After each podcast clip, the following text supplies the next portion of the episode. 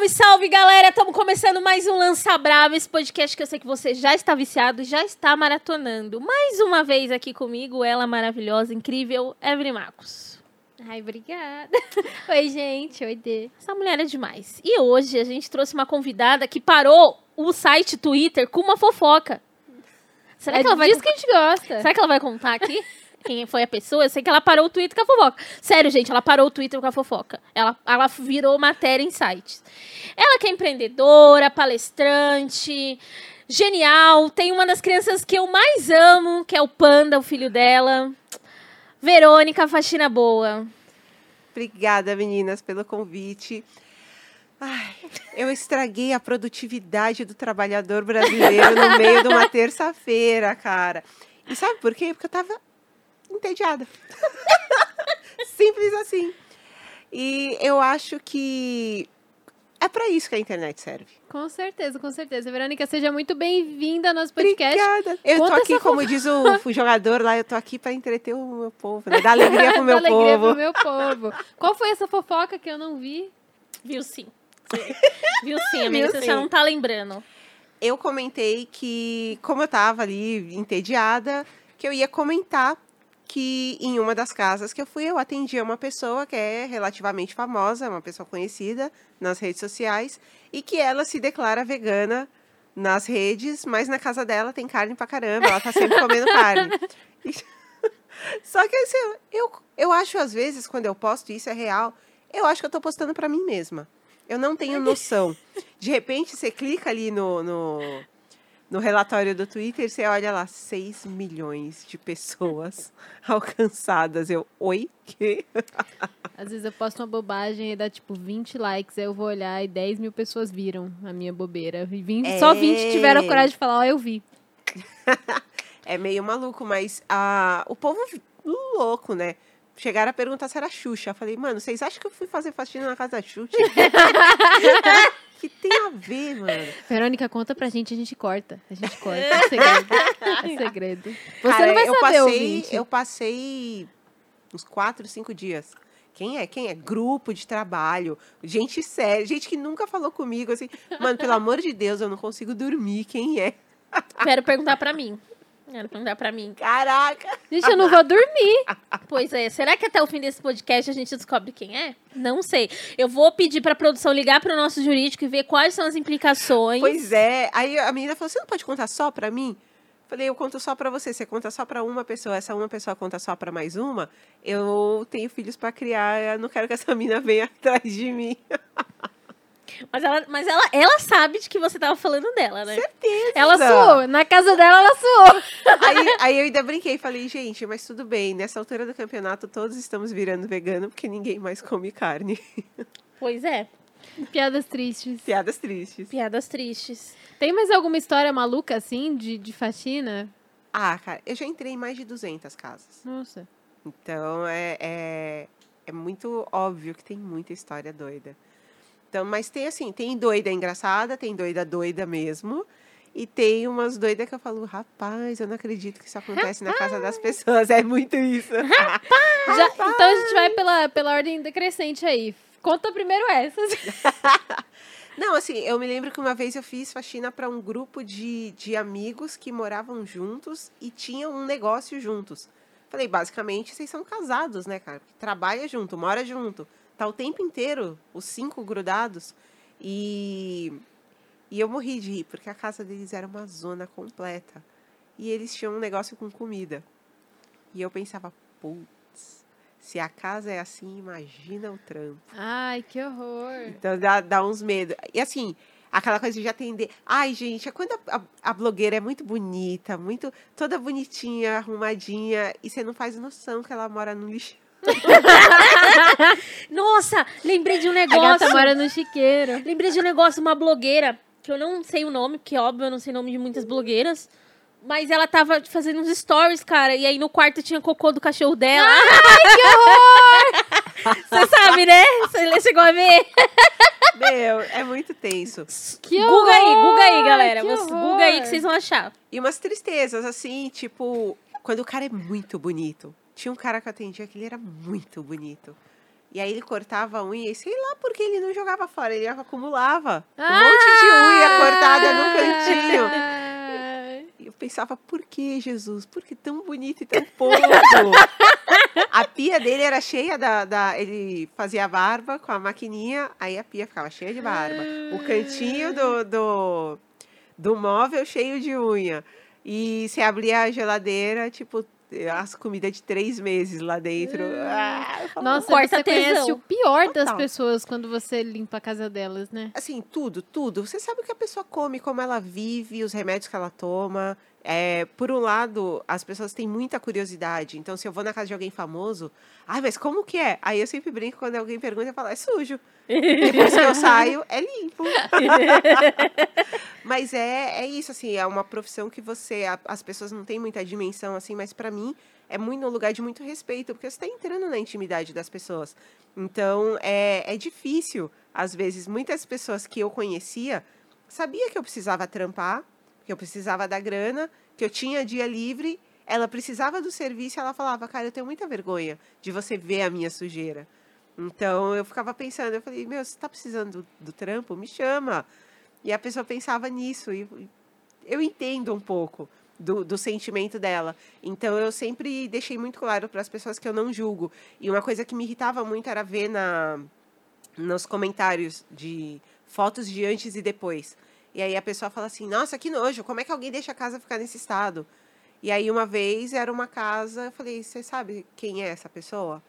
É, ela tem uma deficiência, ela não consegue mover os móveis e, e aí acumula. Ela também não tem, tipo, não é da conta da, da pessoa, mas a pessoa é deficiente, ela não tem grana para ter toda semana. Ela deixava chegar num certo ponto, eu ia lá e dava um jeito.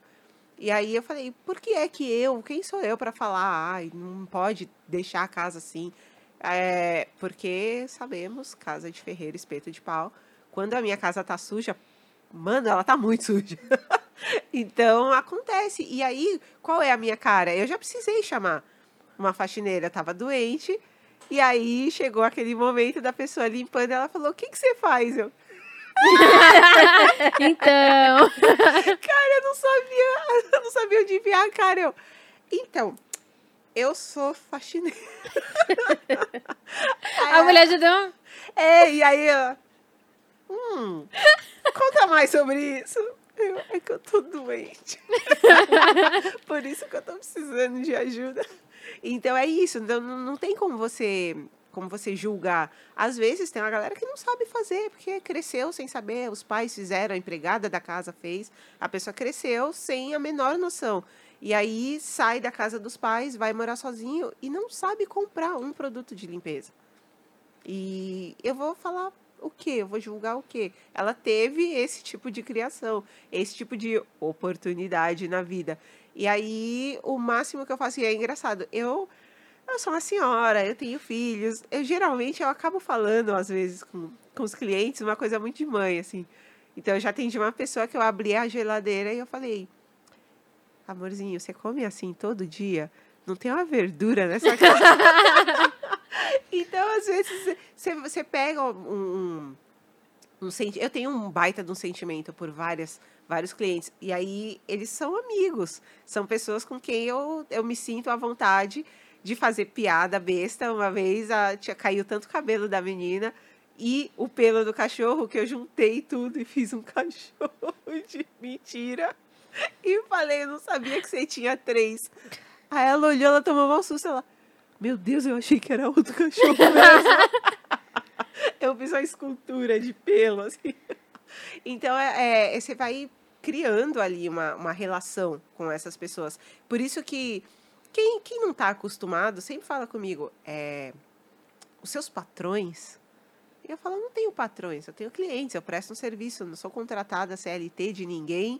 E são, são pessoas que eu atendo, às vezes, uma vez por semana, às vezes, uma vez a cada. Meu, quem mora na kitnet, sozinho, não tem bicho, não tem criança, não tem nada, você não precisa toda semana. Então, às vezes, eu atendi a pessoa a cada dois meses, dois meses e meio. Essa pessoa não é meu patrão, minha patroa. Então, é, foi uma nomenclatura também que para mim foi muito importante deixar claro, falar, são meus clientes. Eu tô prestando um serviço e tô recebendo ali, eu sou, sou frila e não. Porque é, é, eu acho que essa nomenclatura é muito. Ela impõe um- uma coisa que. Ela coloca uma, uma hierarquia muito tóxica, né? É, e é uma profissão que é cercada disso. E aí, quando ela não tem essa, essa forma tóxica, é o contrário do contrário, que é o é a anja que vai na minha casa. E aí, a anja, a anja não tem Praticamente da família. praticamente da família. Você é a odeia os anja. da família. Eu odeio, porque ele é a forma carinhosa de você cometer abusos com uma pessoa, porque você tira a relação profissional e essa pessoa se sente. É, ela, ela se sente totalmente impedida de, de lutar pelos direitos dela. Porque a fulana, ai, ela é. Nossa, ela é quase uma mãe pra mim. Não quero ter Qual mãe, que é mano. Eu quero. Mãe, cara. É. O que, que a sua mãe é pra você? Ela é quase da família. Eu, Caramba, sua, sua família te odeia. Cara, você falou essa coisa do, da mãe, não sei o quê. Eu lembro que eu tava lá no grupo do bairro e aí um cara postou uma descrição. Acho que você deve ter ficado sabendo disso. Eu vi. É, e foi lá na Santa Cecília. E eu morava Tinha nesse bairro, né? E É. aí, assim, várias pessoas progressistas, não sei o quê. Provavelmente o cara era super progressista. E aí ele falou que tava procurando uma mãe. E aí eu lembro que, assim, nos comentários, uma amiga especial, a, ela se chama Evelyn, inclusive, ela, ela, assim, pobre loucona, que nem nós, tá ligado? Comenta assim, tipo, que provavelmente ou a mãe ou a tia foi trabalhadora doméstica. Tipo, mano, que porra é essa de, de tô procurando uma mãe, sabe? Tipo, é assim que você trata a sua mãe? E, e eu lembro muito, assim, acho que a gente já trocou essa ideia, né? Porque eu, eu trampei por um tempo fazendo o Guia das Trabalhadoras Domésticas com a Observatória. E eu lembro que a gente explicava coisas do tipo: seu patrão vai viajar. Você pode escolher se você não quer ir. E se você for, você tem que ter horário e. A passagem não é o pagamento, tipo, ele paga a sua passagem. Tipo assim, muito caso de, ah, vou te levar para a Disney. Pô, que legal. Só que aí que mora o abuso. Ela, a pessoa não é remunerada, ela não aproveita. Assim, parece, eu sei. Você tem que pagar a passagem, você tem que pagar a alimentação da pessoa e a hospedagem da Sim, pessoa, se você quer ir dar. mais, os- mais salário, mais hora extra. Parece besteira, mas não é, né, Verônica? Acontece Claro pra que não. caramba. Aliás, a gente citou aqui o, o, o bairro, foi o bairro que eu mais atendi. E aí você pensa exatamente isso. A galera viu o anúncio aonde? Nas redes sociais. Elas são te- teoricamente progressistas. São pessoas que têm o quadro da Frida Kahlo na parede. e aí essa pessoa vira para mim e fala assim: "Pegue o seu elevador de serviço". E eu desço no Que eu vou, ela falou, eu vou descer no meu espera o seu. Pra puta que pariu. Que Então é Você não volta pra casa de uma fudida Não, dessa. não, eu tinha, eu, eu colocava tudo numa planilha e aí a pessoa dava umas loucuras dessa, eu já cortava. E aí eu lembro de uma vez também, a- as pessoas muitas me chamavam pelas próprias redes dela, e aí a moça falou: "Quanto é a faxina?" E aí o o avatar dela tinha aquela bandeirinha Bolsonaro. Aí eu falei 300 reais mais a condução, mais a alimentação. Meio período. Por transporte, eu estou me referindo ao Uber Black. Aí ela ficou meio assim, ela, sério? Sério. que eu pensei, prefiro a morte. Já pensou se ela fala, quero? Tem uma amiga minha, a Jéssica, Jéssica, Jéssica Liar, um beijo, que ela introduziu o imposto para chato, imposto sobre chato, que ela cobra mais pra cliente mala. Tá aí. Pois é, eu tenho medo. Eu, aliás, eu vi um tweet dela que uma vez aceitaram ela. e ela ficou mal. Mas então é isso, sabe? Acontecem coisas muito malucas. Eu atendi uma vez uma moça que ela estava claramente transtornada. Ela morava num flat. Flats têm serviço de limpeza. E ela queria uma outra limpeza, uma coisa muito melhor. E aí me chamou. É, o jeito dela falar, eu percebi que ela estava meio ansiosa demais. Mais transtornada de droga? então, e aí no começo eu não sabia o que era. Ela tava ansiosa demais, ela falava rápido, falava demais. E aí eu cheguei no flat, fiz a faxina e ela chegou no final pra pra me dar o pagamento e assim, flats não tem área de serviço. Aí ela brigou comigo que eu tinha aberto uma uma esponja. Uma esponja, esponja. 80 centavos no mercado, viu, gente? né? Ela. Então ela falou: já tinha uma aberta, por que você abriu outra? E aí eu falei: ah, desculpa, porque quando eu vi a que estava aberta, eu já tinha aberto a nova. E aí ela começou a gritar, mas muito, muito. 80 centavos, tá, ouvinte? Só pra. Re... re- Exatamente, para deixar bem, bem específico que é isso. E aí ela falou: então, ok, eu vou descontar do seu pagamento. E aí ela tirou 50 reais do meu pagamento. E aí eu falei: pelo prazer de não ter que nunca mais falar com você, tipo, enfia seus 50 reais no rabo. E beleza. Que Passou, sei lá, menos de uma semana, eu vi no. Eu vi na, no, num grupo e ela falou assim: Ai, eu preciso de um lugar para ficar. Porque eu tô. Eu tô me separando e eu vou ter que sair do flat onde eu moro. E aí veio tudo na minha cabeça. Falei, cara, ela queria dar de presente a faxina pro cara, achando que ele chegando e a casa estando arrumada, ela ia, as coisas iam ficar melhores. E ela descontou toda a frustração dela, a merda que estava acontecendo na vida dela, em mim. E aí Nossa. acontece muito esse tipo de coisa. As pessoas, elas descontam as frustrações dela, elas descontam a incapacidade delas, muitas vezes também. Então, coisas que ela não sabe fazer, ela ela vem e não pede de uma forma educada. Então, e tem gente que é louca mesmo, porque já me pediram no 17 andar, você não pode ficar do lado de fora da janela para poder limpar? Aí ela aí eu falei, hã? Não. Aí depois ela, mas tem tem telinha de proteção. Vai você então, puta. Né? Quando, aí eu falei, quando você colocou? Aí ela falou, tipo, 2008, sabe? Falei, você sabe que isso aí O tem uma primeiro validade governo de... Lula. É, falei, você sabe que isso aí tem uma validade de 5 anos, né? E, sei lá, Tem que trocar as mulheres. protege um gato, provavelmente, mas não uma mulher de 60 quilos. Eu falei, não, se- seu prédio tem que contratar uma limpeza dos vidros pelo lado de fora. Não sou eu que vou fazer isso. E ela ficou com raiva, tipo, como você se nega a fazer uma coisa? Porque eu tô pagando.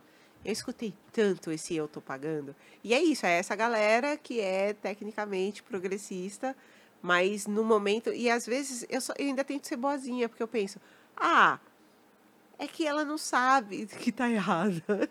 Juro por Deus que eu já pensei, eu já tive esse pensamento. Acho que ela não sabe que ela tá errada. Ou às vezes ela tá reproduzindo o que viu os pais fazendo.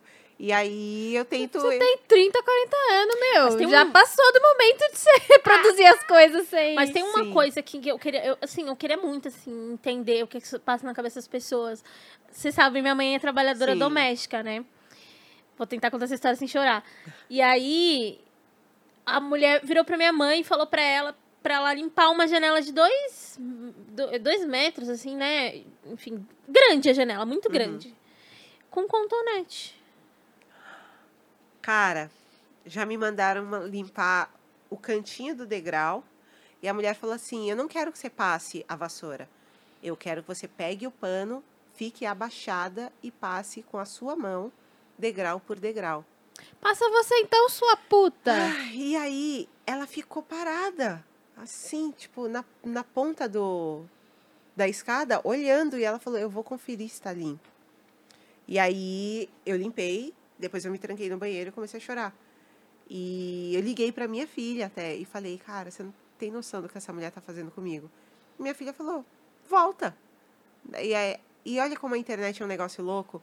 Eu falei assim: Eu tenho medo dela falar que nas redes sociais que eu não quis trabalhar ou alguma coisa assim, dela falar mal de mim.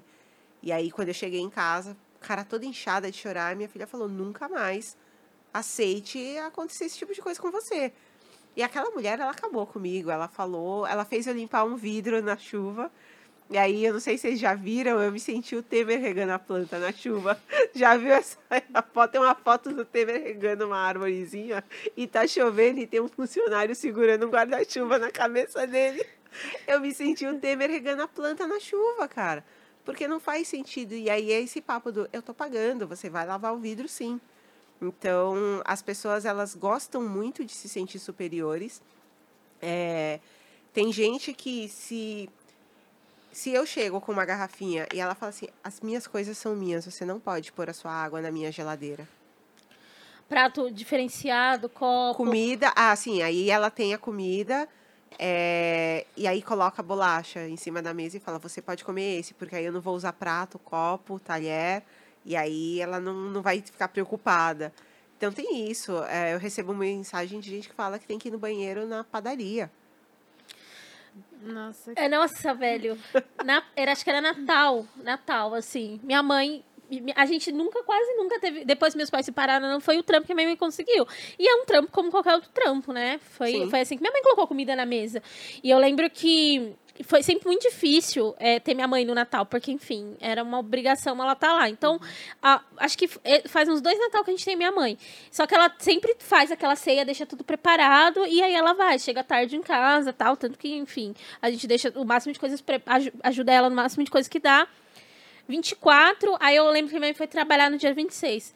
Se eu te falar que a mesa do Natal tava lá, os pratos, copo, Cara, peru, que nojo, tipo assim, e minha mãe, aí eu falando com minha mãe no WhatsApp, eu- assim, eu fiquei, assim, eu comecei a chorar. Eu acho que eu até postei no Twitter, eu comecei a você chorar. falou, você falou no Twitter. Eu falei assim, cara, é incapaci... Isso aqui, o Natal é uma parada de confraternização, né? Tipo assim, Natal, pra mim, família, eu acho que pra vocês também sempre foi tipo isso, assim. A gente come, então, aí tá lá a tia na pia, lava a louça, não sei o quê. Sim. Mano, a louça do Natal ainda tava lá. Dia 26, dia 26, dia 27, assim. Tava lá na mesa. Eu acho surreal. E como que a pessoa consegue viver nessa imundice, cara? Que eu tinha uma isso? cliente, assim, aí passando o tempo, eu comecei a entender melhor o que eu devia esperar das pessoas, além do que as pessoas esperam de mim. Falei, peraí, aqui é uma via de mão dupla. Eu estou prestando um serviço, mas eu cheguei num ponto que eu falei, eu vou ter que escolher as pessoas que eu vou atender. Porque eu já estava me sentindo confiante o suficiente para isso. E aí eu tinha uma, uma cliente que eu atendia toda semana. E também, aí eu ia na sexta. Então, na sexta ela recebia amigos. Ou sexta, ou sábado tal. E a louça ficava a semana inteira. E aí, cara, eu sentia o cheiro saindo do elevador. Ai, que horror. Era muito bizarro. E aí as pessoas começavam a, a- esse tipo de, de costume. Eu tinha um outro cliente que ele simplesmente parou de descer o lixo. E aí eu só ia. E na casa dele eu não ia toda semana, não. Eu ia uma semana sim, uma semana não. Meu Deus. do E aí ele acumulava os sacos de lixo na sacada. Se eu fosse vizinha, eu ia mandar matar ele. Porque, cara, é fedido. O que, que custa você descer? Tá lá na garagem o cesto de lixo. Se ele, o cara tinha carro, desce no mesmo lugar. Desce com o saquinho de lixo, joga e entra no seu carro. Não vai cair sua mão. Então, às vezes eu falo, gente, algumas coisas. E aí, uma vez eu reclamei disso no Twitter e o cara escreveu assim: Ah, tá. O cara é obrigado a limpar a casa para receber a faxineira. Falei, não, são coisas Cara, diferentes, mano. Eu, Porque faxineira é uma coisa, e aí a, a doméstica que você tem todos os dias na sua casa é outra É coisa. Aí ela outra. vai exercer esse tipo de função. Porque ela é uma trabalhadora do lar, ela é uma secretária do lar, né? Ela tá todos os Todos dias. os dias ela vai ver a rotina. Agora, o cara que acha que em oito horas, é uma vez eu falei, eu falei, gente, isso aqui que eu faço é faxina. Eu não, não faço um extreme makeover da sua casa. Só que tá achando que eu sou o quê, mano? É, o cara acha que é isso. É tipo aquele bagulho do, do sei lá, do Luciano Huck que É, mudava a casa da é. pessoa toda. Ele acha isso, que vai chegar, vai abrir a porta e falar, uau, é outra casa. E não é isso que, que uma faxineira faz. Então o cara deixa por semanas, nunca limpou em cima da geladeira. Aí uma vez eu, É. uma vez eu adorei que eu falei assim, vocês sabiam que atrás da TV junta pó? Aí uma menina falou, meu Deus, eu nunca limpei atrás da minha TV. Pera aí que eu já volto. então tem, tem coisas que. Tem gente que não sabe mesmo. Então eu limpei o espelho da casa de um menino. Meninos, né? limpei o espelho e ele falou, cara, eu sou bonito. Eu tava me achando mais feio, mas agora eu descobri que era só sujeira. Só sujeira. Eu não tenho que aumentar o grau do meu óculos. E tem, um, tem, uma, tem uma janela que eu acho maravilhosa. É a casa de uma amiga minha. E aí eu tenho o, antes e depois. E, e ela falou, mano, tem uma bandeira do MST do outro lado da rua, eu nunca tinha visto. e não dava pra ver. Você ti- parece exame de vista, assim. Uma foto tá muito embaçada e a outra dá pra ver tudo direitinho. Mas assim, eu pessoalmente sou a favor da história de você dar uma geral na sua casa antes de receber a faxineira.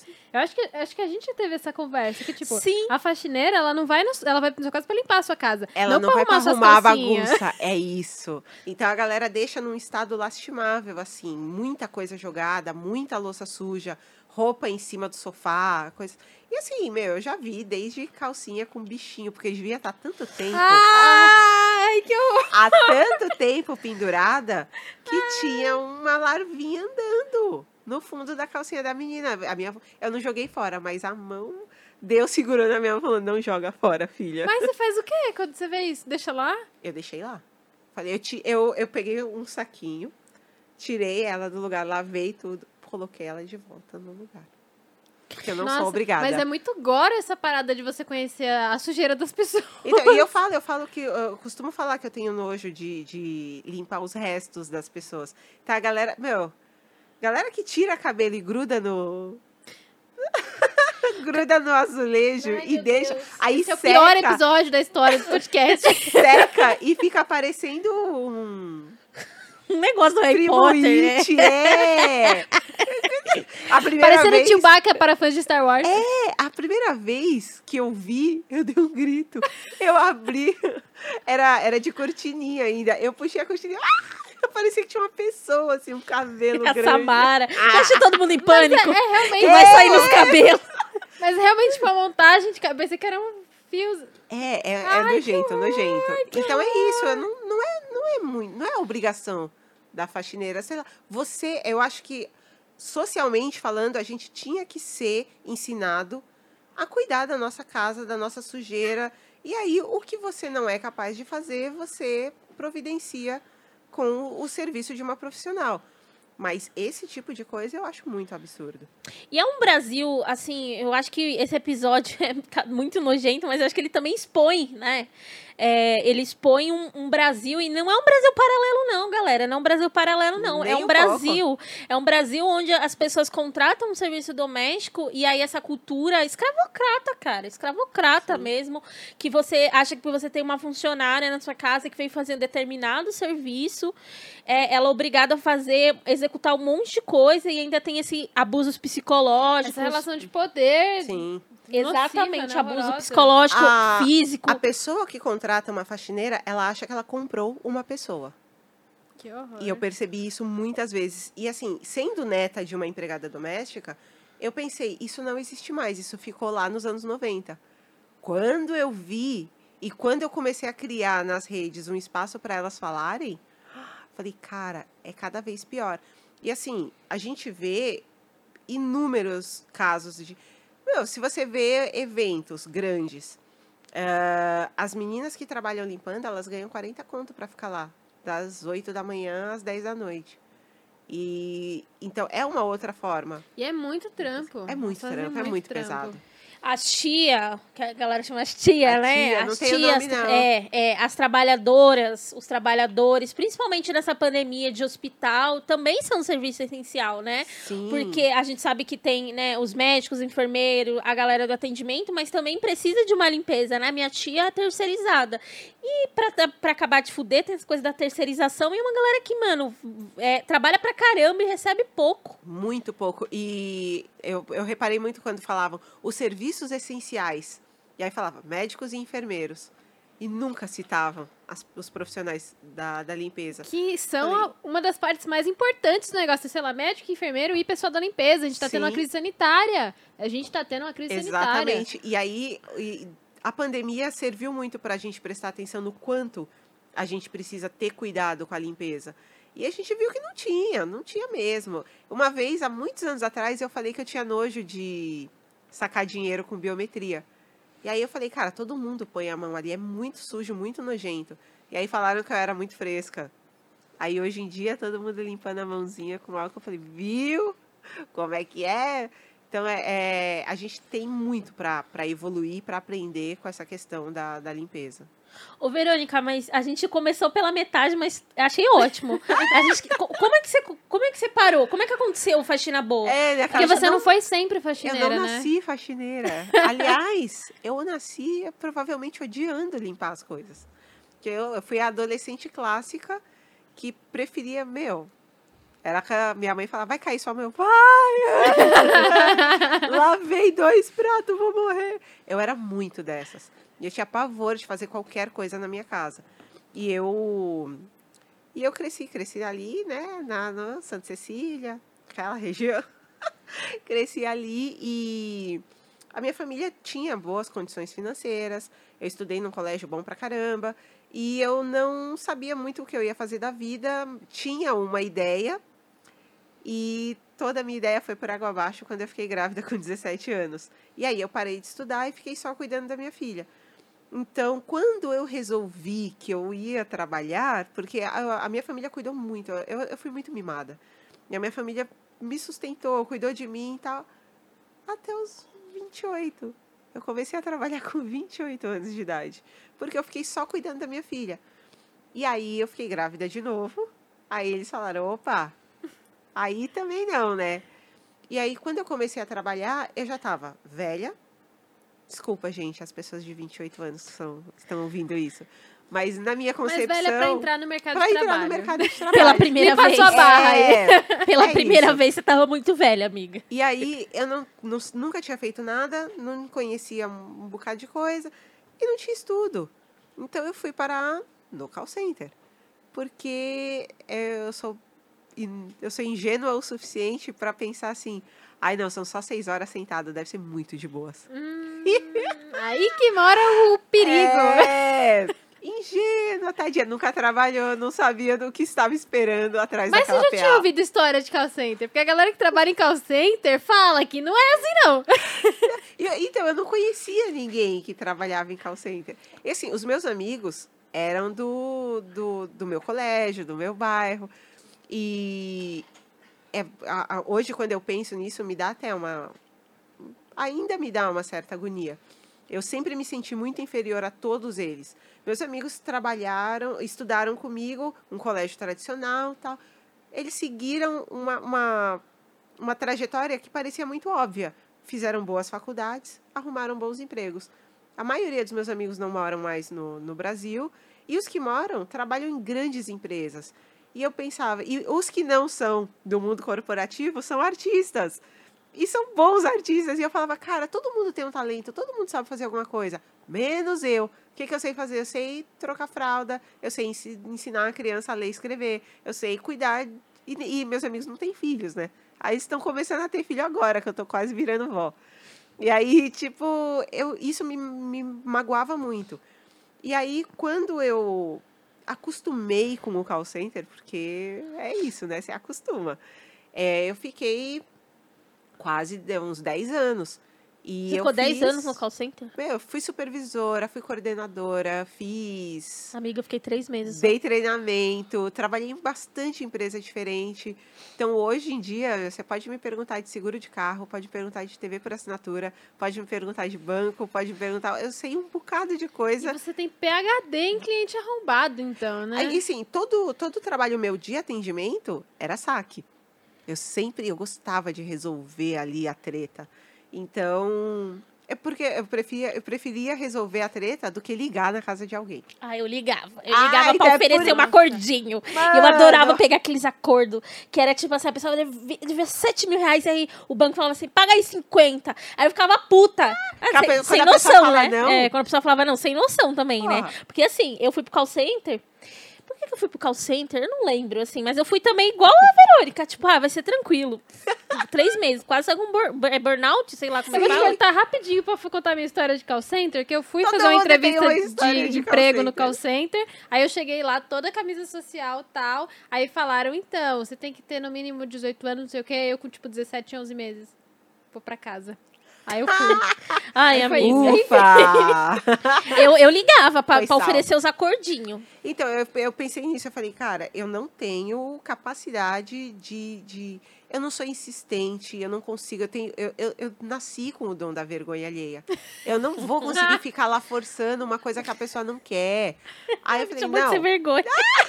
Mas tem que, eu acho que você cria muita casca nesse tipo de trampo. Sim. É, é ativo de- desse e de cobrança. É, de cobrança então. deve ser o pior de tudo, assim. Eu acho que também quando você liga pra pessoa que cancelou um produto tentando fazer ela comprar aquilo de novo. Ai. Ela já sabe que é ruim, ela cancelou.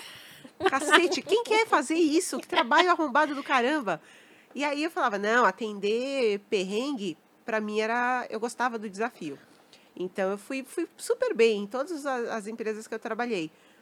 E aí chegou em 2015, eu estava numa empresa que eu ganhava bem, estava tudo certo. Eu adorava o lugar. Eu sempre trabalhei de noite, então eu sempre pegava ou turno da madrugada, ou a pessoa tem que. Eu queria passar o dia com os meus filhos. Eu queria não pegar, eu morava na periferia, não queria pegar metrô lotado. Então, se eu entrasse às seis, ou entrasse às seis da tarde ou à meia-noite, pronto, eu pegava o metrô vazio, estava feliz. Saía às seis horas da Onde manhã. que você morava? Eu morava no Aricanduva. Ali, entre o Aricanduva e São Mateus. Ah, não. não, é. Naqueles lados. Pros meus lados, mas não muito. Perto do. Eu morava perto do shopping, Aricanduva. Uhum. É, Rio das Pedras, Avenida. Nossa, sim! E aí, sim. tipo, o rolê da porra pra chegar no centro. Então, eu levava meia hora, 40. Não, mais, 45 minutos, uma hora pra chegar no metrô. Nossa, é um trânsito no Aricanduva É. pra chegar no metrô e depois um metrô lotadaço. No Exatamente. E aí era muito perrengue. E, e aí eu resolvi trabalhar de noite e tal, então tava feliz. Eu, eu- esse último call center que eu, que eu, que eu tava, que, que depois deu a treta, meu, ele era na, na Frei Caneca. E aí eu tinha a doce ilusão, eu saía meia-noite na, na Frei Caneca. Eu falava, nossa, vou sempre pra balada. Não fui uma vez, eu saía, derro- saía derrotada e só queria chegar na minha casa. E aí essa empresa faliu.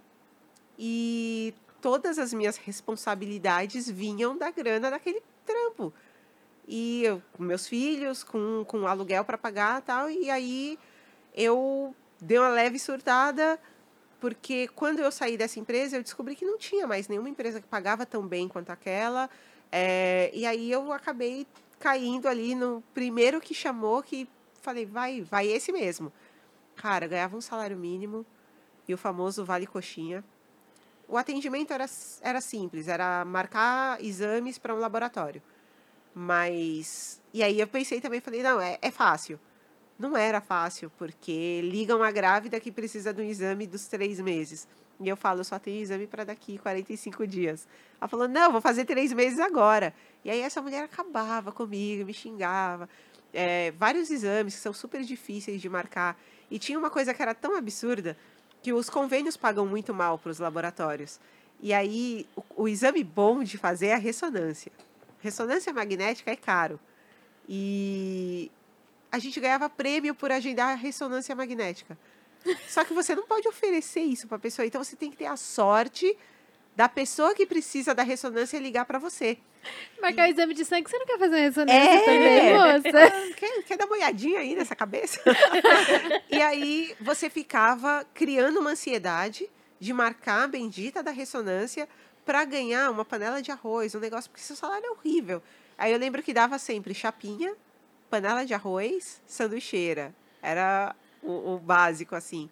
E, e hoje eu penso no quanto era humilhante a gente ficar ali sofrendo, esperando cair do céu uma ressonância para ganhar uma panela de arroz, sabe? Porque se você quisesse comprar com seu próprio salário, você não consegue. E aí eu fui ficando doente. É, outra, eu, eu perdi a casa que eu morava, morando ali, é, trabalhando naquele outro trampo. E aí, como é que você chega numa imobiliária e fala, tá aqui, eu ganho 1.100 reais. A imobiliária pede que você ganhe três vezes o valor do aluguel. Você vai alugar o quê ganhando 1.100 reais? Então, eu não sabia o que eu ia fazer. Eu fui morar num barraco com os dois bonitos. Ela tava com a e você Claire. era mãe solo? Você é mãe solo? A Claire tem 17 anos, o pai não, nunca, nunca vimos, porém não queremos ver porque ó, é- ele tem o combo completo. Ele é Minion e pastor evangélico hoje em dia. Ai, que horror! Mano, deixa quieto, longe. deixa, deixa ele lá. É, mas quando, quando eu fiquei grávida, ele tinha 16 anos e era um roqueirinho cabeludo. E tinha uma tatuagem de demônio no braço. Eu, eu, vi, eu vi uma entrevista sua que você fala que você contou que você tava grávida e ele foi jogar videogame. Ah, ele fugiu, ele, ele fugiu pra jogar videogame e chorar as pitangas com um amigo. E aí foi ne- nesse naipe. Eu falei, cara, ó, ó, ó o cara, você acha que eu vou ficar dependendo dele de alguma forma? Ele tinha 16 e eu tinha 17. Então, qual era a dificuldade dele, sabe, de assumir a responsabilidade dele? E se eu conseguia segurar a bronca. Então eu falei, ah, eu me viro sozinha, não preciso. E aí a Claire com 17 e o Panda com 7 anos. Só que o. Aí o, o pai do Panda, a gente tem ali a, a. a gente tem uma baita de uma amizade, ele é ótimo, ele é maravilhoso, ele é uma anta que Eu amo, eu amo. eu amo. Assim, eu amo o pai do panda. Aí eu falo, gente, ele é foda, eu adoro ele. Mesmo que ele seja burro, feio, pobre e me dê 200 conto de pensão, ele é um ótimo pai. Ele é mesmo, gente. Ele é o Vocês- acompanham a, a Verônica nas redes sociais, ela coloca lá. Ele é, e assim, eu comecei a namorar com ele, a Claire tinha 6 anos de idade, sabe? Ela tem 20, vai fazer 22 agora. E, e ele fazia várias coisas, tipo de me ajudar com ela. E total, assim, sem, sem pretensão nenhuma, tipo, ah, vou ser o seu pai. Nunca. E aí, até hoje, a gente tem um baita respeito por ele, por ele. Uma vez ela machucou a perna, caindo do, da calçada, assim. E ele trabalhava em Alphaville, estudava em Carapicuíba e eu morava na região do Tatuapé. O mano saiu de lá daquela quebrada, foi zero dinheiro, carregou ela no ombro até o hospital. Aí quando colocou o gesso, ele falou: "Não, beleza, agora a gente divide um um táxi para voltar para casa". Nem existia aplicativo na época e tal. Então você vê que o cara, ele, ele fazia coisas que, além do que era a, a obrigação dele ali eh, enquanto a gente namorava. E depois que eu me separei dele, melhor ainda. A gente é muito mais amigo, o bagulho funciona muito mais da hora. Ele é um, ele é um, um cara muito, muito firmeza para tudo. Porém, é lerdo. e aí eu falo, uma vez eu, eu, eu coloquei isso na, na legenda de uma foto no, no Instagram, que eu falei, se eu deixar meu filho com ele por uma semana, vai ser tipo o Woodstock de Itapevi. assim, lama, sujeira, eles vão comer miojo, jogar até de madrugada. E eu não, não sei, eu tenho medo, assim, dos dois sozinhos. Eu, eu, eu não me reservo o direito de morrer, que eu tenho medo do panda ficar com o pai. é nesse nível. E aí, assim, eu perdi tudo naquela época, tendo a responsabilidade de cuidar dos dois, basicamente sozinha. E com esse meu emprego incrível, eu achei um barraco no valor de 500 reais. De 3 metros quadrados. Mano, 3 metros quadrados é quase essa mesa, sabe? E eu lembro que eu encostava a mão em uma parede e o meu braço quase chegava na outra. E acabou a minha casa. E 500 reais já é absurdo, né? É, eu, a, a desculpa dos caras era, você tá do lado do metrô.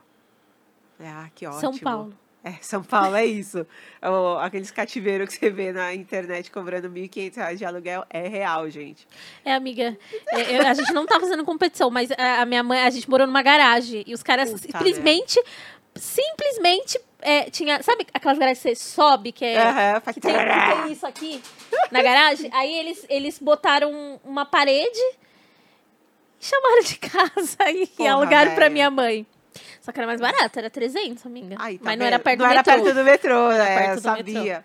E assim, a gente dividia um banheiro com as outras famílias que moravam lá, davam umas 40 pessoas. E Vocês a- dividem um banheiro?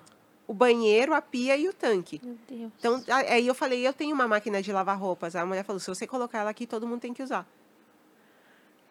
Tá, aí eu deixei na casa, eu, eu, eu tive que me desfazer de todas as minhas coisas, porque eu lembro que eu tinha uma TV grande. E aí eu falei, cara, aonde que eu vou colocar? Se eu colocar uma TV grande e a- o cômodo é desse tamanho, a gente não enxergava. Então a TV eu dei para minha mãe, a máquina de lavar para minha irmã, uma coisa. E aí de repente eu tava ali sem nada, tipo, não, você não consegue colocar as, as ideias no lugar. E aí a gente ficou naquele morando naquele cômodo por 10 meses. E aí era o final, era setembro de, de 2016. Perdi 100% da, da esperança, da paciência. Eu falei, não vai adiantar. Não, eu posso marcar 600 ressonâncias por dia. Eu vou continuar morando aqui. E aí eu tentei suicídio. e fui internada no hospital. O, o engraçado é que o meu salário era muito impactado porque eu pagava o convênio. Três pessoas, 100 reais por pessoa. Então, meus 1.100 virava 700 conto. Aí, os outros descontos de VR, não sei o quê, o Vale Transporte, eu ganhava 680, pagava 500 de- no, no, no barraco. E aí eu falei, cara, a vida não pode ser isso aqui, eu não quero. Falei, se os meus filhos. E, e tem muita gente, os julgadores da internet, falavam: como você teve coragem de tentar se matar se você tinha seus filhos? Falei, é isso. Eu queria uma vida melhor para eles e eu achei que eu atrapalhava eles. Se eu não tivesse aqui, eles podiam ter uma chance melhor. E aí eu fui internada. E eu fui internada numa clínica muito da hora. E aí eu fiquei pensando, até que enfim valeu essa merda desse convênio que eu tô pagando. Porque quando no, no dia que eu tentei suicídio, a gente já tava quase uma semana sem comer. Eu não aguentava mais. Sabe, meu filho tava ali com 7, 8 anos e tinha que dividir pedaço de pão ou dar pipoca, pipoca de manhã, pipoca de tarde, pipoca de noite. E eu sou muito viciada em chamate. Eu amo beber chamate. E eu usava mesmo o mesmo saquinho de chá para fazer vários chás. E aí depois ele já tava horrível, assim, porque não, não tinha mais como sair ali o chazinho daquela erva velha. E aí eu falava, não, não é legal, cara, não quero isso. E aí no hospital eu fui, eu fui internada e era em Moema. Tinha cinco refeições. E eu dormi sem alguém falar, mãe, pega minha toalha. Aí eu pensei, mano, é uma baita de uma oportunidade de eu pensar no que eu quero da vida. E aí eu falava, eu, eu aproveitei o tempo, a comida e a tranquilidade de ter um médico do meu lado, de ter a enfermeira, de ter o, o tempo. Eu falei, esse tempo que eu vou ficar internada aqui é o, é o que eu vou usar para sair daqui melhor. E aí um médico falou assim: Eu não te acho doente. Eu vejo que você é pobre. Pobre você pode mudar. Se você fosse doente igual as meninas que estão aqui, que tem uma doença psiquiátrica foda e vai precisar de um monte de remédio, eu não acho que você é esse tipo de pessoa. E aí eu saí, fui pro quarto e fiquei pensando, filho da puta, ele é médico, deve ganhar bem pra cacete. E joga na minha cara que eu sou pobre. E aí eu pensei, mas ele tem razão. E eu Ele não falou nem nesse lado, né? É. Nesse lugar. e aí eu pensei, não, eu posso mudar mesmo. Mas não sabia como. E aí quando eu fui, quando eu fui, tive a alta e fui liberada do hospital, eu fiquei em casa, na, na casa da minha mãe, na verdade, porque falei, eu não posso olhar para a cara daquele barraco agora. Eu tô me recuperando, não, não quero ver. E aí fui para casa da minha mãe. E aí eu já tava meio de saco cheio depois de um tempo. Porque, meu, você mora sozinho um tempão, aí você fica tá na casa da mãe, com a mãe de olho, né? Eu não podia pegar uma tesoura para abrir uma embalagem. Porque aí minha família falando, não, você não pode ficar sozinha, cuidado com ela. Aí ficava todo mundo de olho em mim o tempo inteiro. E aí eu falei, ai, pelo amor de Deus, deixa eu ir na casa de uma amiga. E aí minha mãe ficou com medo, mas deixou. E aí chegando lá, eu comecei a limpar a casa dela, que tava zoada. E, e aí, quando eu falo isso, as pessoas falam, oi, quer ir na minha casa? e aí, no final, ela me pagou. E eu falei, pera, as pessoas ganham isso para limpar e eu limpo tão de boas? Hum, interessante. E aí eu já, sei lá, fui dormir pensando na Kim Kardashian jogando as notas, falando, mano, é isso que eu vou fazer, eu vou trabalhar fazendo faxina. E aí comecei a atender só as amigas. Aí uma amiga falou, quando é que você vai anunciar isso como um trabalho? E aí eu resolvi fazer o post, não sabia o que fazer, aí ah, a gente conversei, separou aí a produção. eu conversei com o pai do Panda e eu falei, pô, faz um bagulho pra mim. E aí, e aí a gente começou a fazer os anúncios inspirados nas séries que eu gosto e tal. Porque. mano, Cara, e assim, eu, eu adoro que é os Casa Limpa na velocidade da luz. Não deixe, não deixe sua faxina para o futuro. Toda Tipo, limpeza é uma nova história. Cara, eu falei, eu queria que as pessoas soubessem quem eu sou, do que eu gosto. Em vez de falar, tá, me chama a fazer faxina porque eu tô precisando. Porque a real é essa, todo mundo coloca esse tipo de, de anúncio. Eu tô precisando muito. E às vezes você não sabe, não sabe se essa pessoa trabalha bem, se ela gosta do que ela faz. E eu deixei muito claro. Eu falei, mano, eu sou uma da hora, me chama, limpa uma bem sua casa. E isso fez com que as pessoas quisessem me, me levar para dentro da casa delas. E aí acabou acontecendo também de abrir um espaço. Meu, eu postei aqueles anúncios, deu quatro dias, me ligaram para dar entrevista na TV. E a produtora falou assim: E aí, é a faxineira famosa? Aí eu pensei, mano, nem existe isso, ela tá louca. Falei, não pode ser. E aí, meu celular ali, né, aparecendo.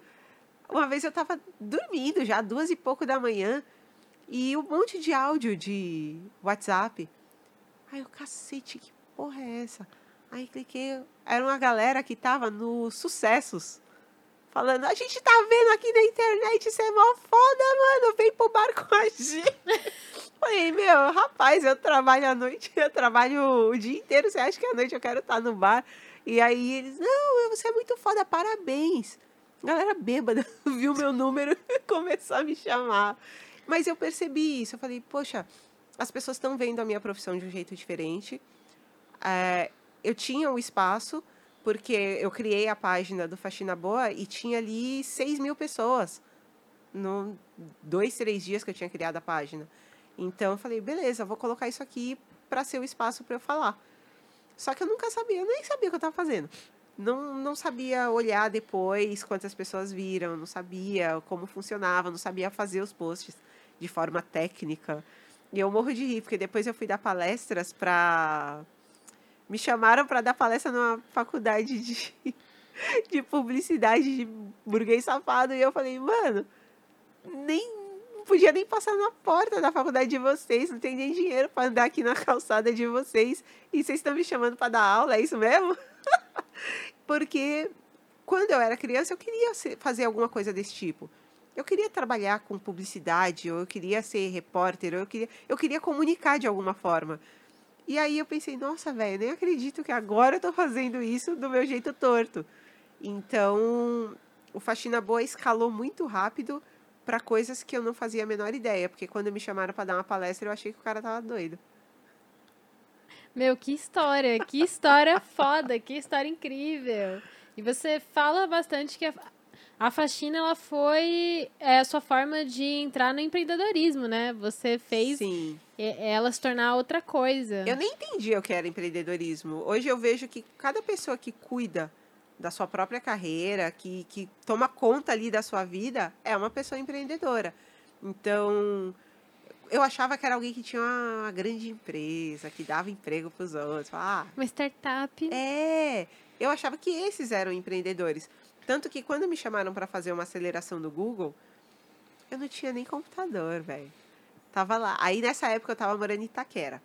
Morava depois do, do estádio. Cara, eu tinha que estar 8 horas da manhã no Google Campus. Nossa, nossa. que rolê. Onde você morava pra lá de Itaquera?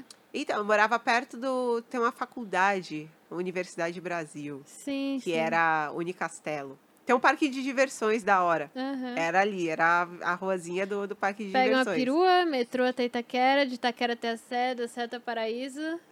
É isso, e descia na, na linha verde. Mano, aí eu acordava cinco e pouquinho, porque tinha que deixar as coisas prontas para os meus filhos. Tá? Ia dormir tarde, porque ajudava a fazer lição. Acordava muito cedo, chegava lá no Google, oito da manhã. Quando dava meio-dia que as meninas saíam, eu ficava assim. As meninas saíam para comer e eu ficava na sala. Aí um dia uma das alunas falou: Por que, que você não sai para comer? E aí eu fiquei pensando, falei, ela podia formular a pergunta diferente, porque eu não quero responder. E aí eu não respondi, ela falou, você quer almoçar comigo? Aí eu pensei, agora ela perguntou do jeito certo. Cara, eu ia com o bilhete único só. Com papel e uma caneta, morrendo de vergonha. As aulas, todo mundo abria lá os, os MacBook e fazia as atividades.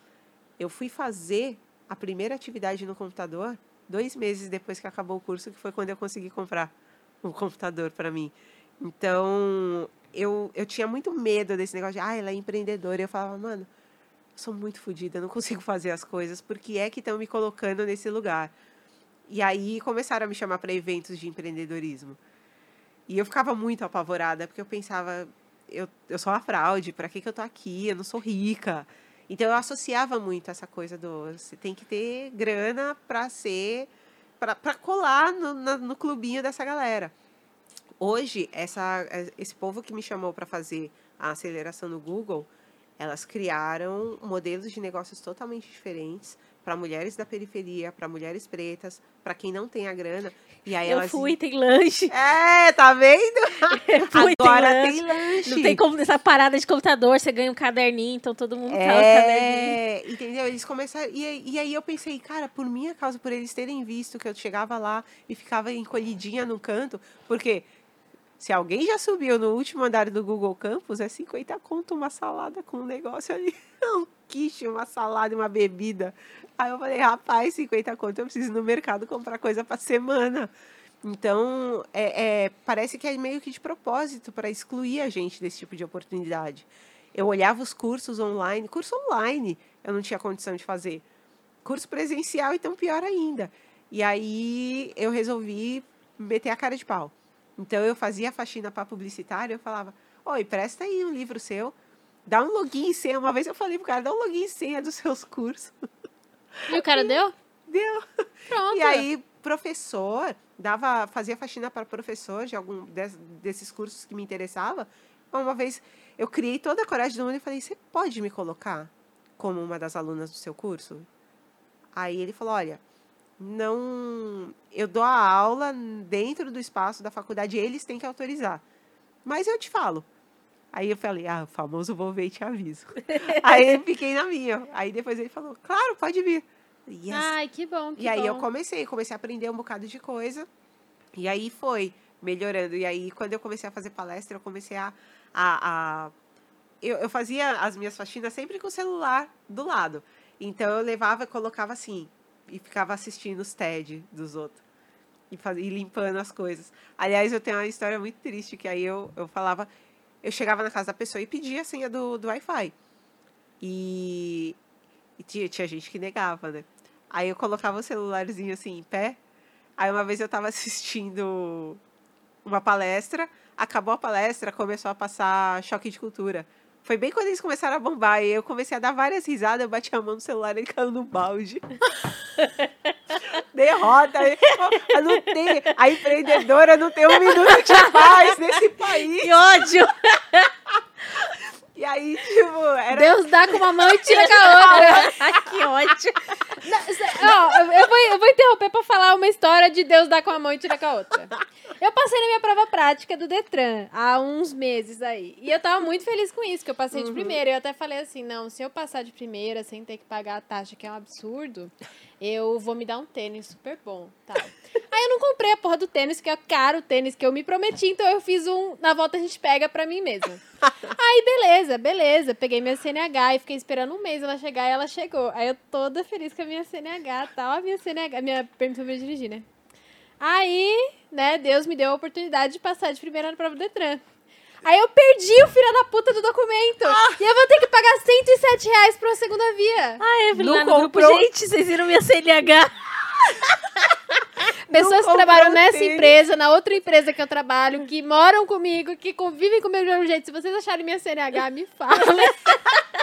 Porque eu não acho. Mas eu sempre falo, eu falo, a, a exaltação, ela é breve, né? A humilhação, ela é bem permanente. E quando você tá muito, eu, eu falo, quando eu tô muito exaltada, eu tenho medo, porque a humilhação tá só assim, ó. Esperando. esperando. Ela tá esperando, velho. Eu tento não falar muitas coisas das, das minhas exaltações, É, com é. medo da humilhação vir me dar um capote. Verônica, deixa eu. Eu não quero cortar, a gente tá dando risada aqui, não quero cortar muita onda, mas eu acho mu- muito interessante, assim, você falar disso e falar nesse espaço, porque, por exemplo, a gente viu aí seus cartazes, você misturou coisas da cultura pop, é, e eu já vi você falando muito sobre isso, né, sobre os estereótipos que existem com as trabalhadoras domésticas, né, e você já contou várias vezes, né, tem, tem episódio que você conta sobre você ser questionada porque você não parece uma trabalhadora doméstica, né, eu queria muito que você permeasse isso um pouco, porque eu acho muito importante a galera que tá ouvindo a gente. Ah, eu acho que o primeiro, a primeira questão, a gente falou um pouco antes, é a, a história do, do a tia da limpeza. Então, quando a pessoa trabalha numa empresa, ela ganha aquela roupa ou cinza, ou marrom, ou azul marinho, larga, feia, justamente para ela não, não ser visível. E aí ela perde o nome e vira a tia. Então, você não tem identidade quando você trabalha limpando. E aí, no final das contas, quando eu comecei a colocar ali a minha cara e falar: olha, meu nome é Verônica, eu sou faxineira, já pegou uma raiva nas pessoas. De falar: por que, que ela acha, né? Tipo, como assim? E, e aí depois eu comecei a ouvir esse tipo de coisa. Ah, eu, eu me lembro quando eu fui fazer a matrícula na escola do Panda. A, conversando ali, estava a diretora da escola, a coordenadora pedagógica e a, a funcionária que mostrava a escola. E aí ela falou: Ah, você trabalha com o quê? Eu falei, eu sou faxineira. Ela, nossa, uma moça tão bonita. Oxi. É, e aí, eu, aí eu falei, o que, que tem? E você aí toda feia, trabalhando. aí, no que você trabalha. Você, velha, carcomida, diretora de escola. então, é, é bizarro. Várias vezes acontecia esse tipo de, de coisa. Nossa, ou então se eu falasse que eu sei alguma coisa. Porque tecnicamente você não pode ser faxineira e saber coisas. Então, você é... já viajou pra fora, né? Então, depois que eu comecei a fazer faxina, mano, eu ralei 10 anos no telemarketing minhas férias era basicamente vender a metade, porque eu precisava da grana, e ficar os dias que eu conseguia em casa vendo anime. Bom, barato. Vou resgatar esse assunto, inclusive. Bom, barato, gostoso. E sem poder comer muitas coisinhas, porque as coisinhas eram caras. Então era só assistindo mesmo.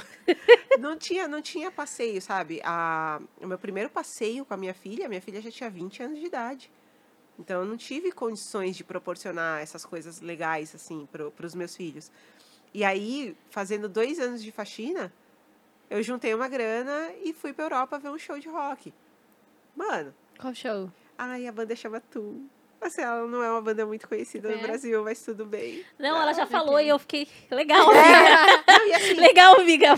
Te apoio. É, é, é uma banda que eu gosto muito desde adolescente. Eu tenho, tipo, umas quatro tatuagens, assim, de homenagem pra banda. Eu sou loucona por, por, por eles. E... Eu vi um podcast que você tava falando que o pessoal chega em você e fala: Como assim você é faxineira e ouve, punk? É, e aí eu escutei, inclusive, de uma supervisora de, de call center, que era uma, uma conhecida, a gente não era amiga próximas, mas uma conhecida de trabalho, e ela falou assim: Ai, ah, fiquei sabendo, menina, que você tá trabalhando agora como faxineira. Ah, vai ter que começar a escutar música de faxineira. O que, que é música de faxineira? Ah, é lá, uns forró, sertanejo. Então, tipo, acontece tanto das pessoas terem essa visão. A, a, a, faxineira é, é uma tiazinha do saquinho de, de. a sacolinha do mercado no braço, no antebraço, e ela é burra, ela não sabe nada. E aí eu lembro da minha avó. A minha avó era muito esquema. Ela morava no quartinho de empregada da casa dessa família fodona.